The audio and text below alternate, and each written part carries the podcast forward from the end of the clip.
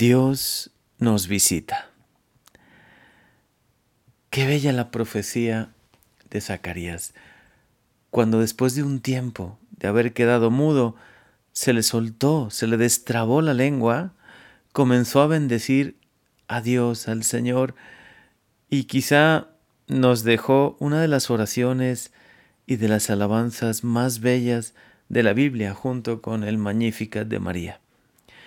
Bendito sea el Señor, porque ha visitado y redimido a su pueblo.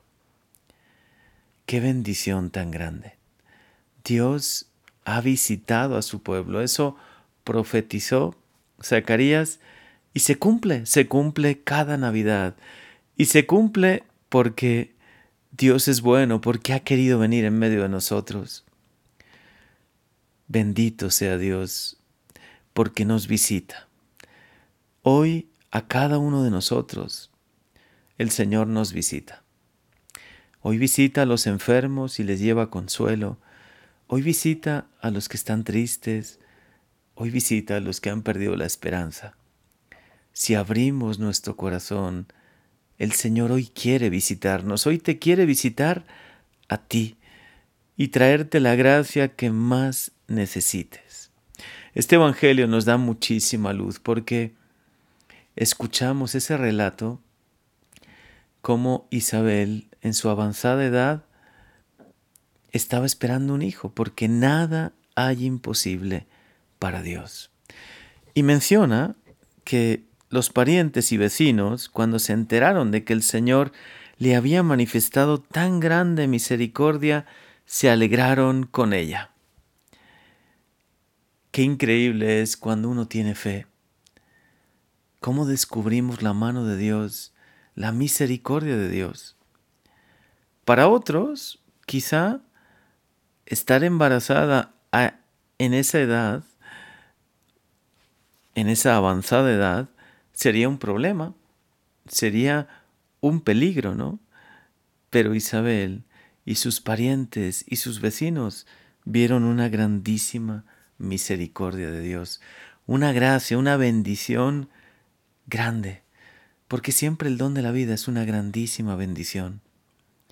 Algunos lo llegan a ver como un problema, hoy incluso en varios países, en España y sé que en otros muchos países se está intentando aprobar la ley de la eutanasia,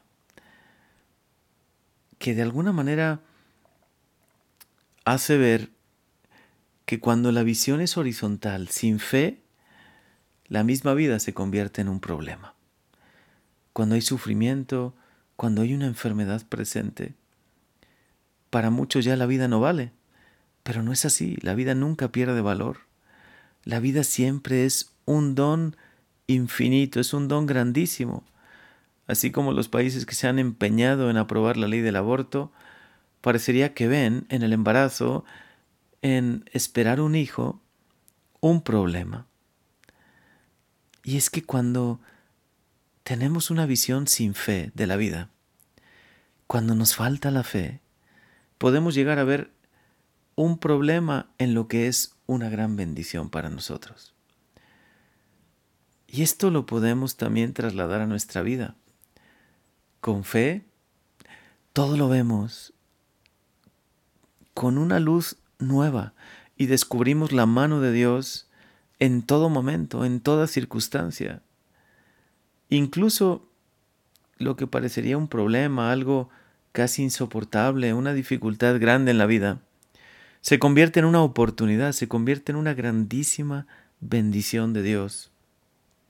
¿Cómo cambia nuestra visión?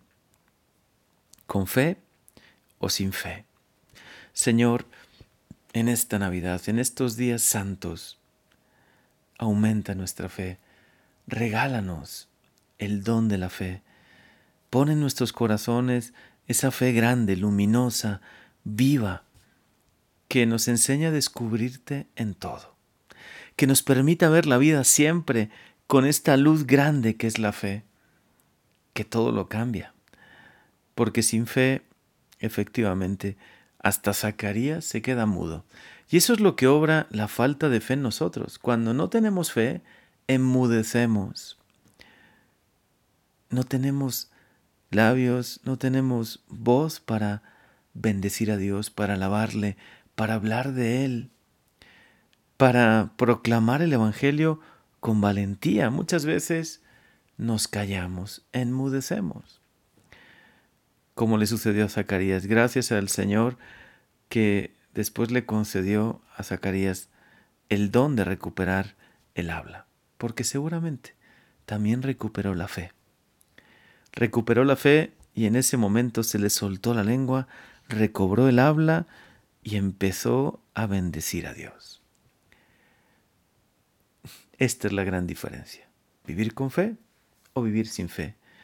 Vivir en una continua bendición de Dios, descubriendo su mano en todo momento, descubriendo su acción, su gracia, su misericordia, o vivir sin fe, donde enmudecemos, donde hasta las mismas bendiciones, los dones de Dios los vemos como un problema.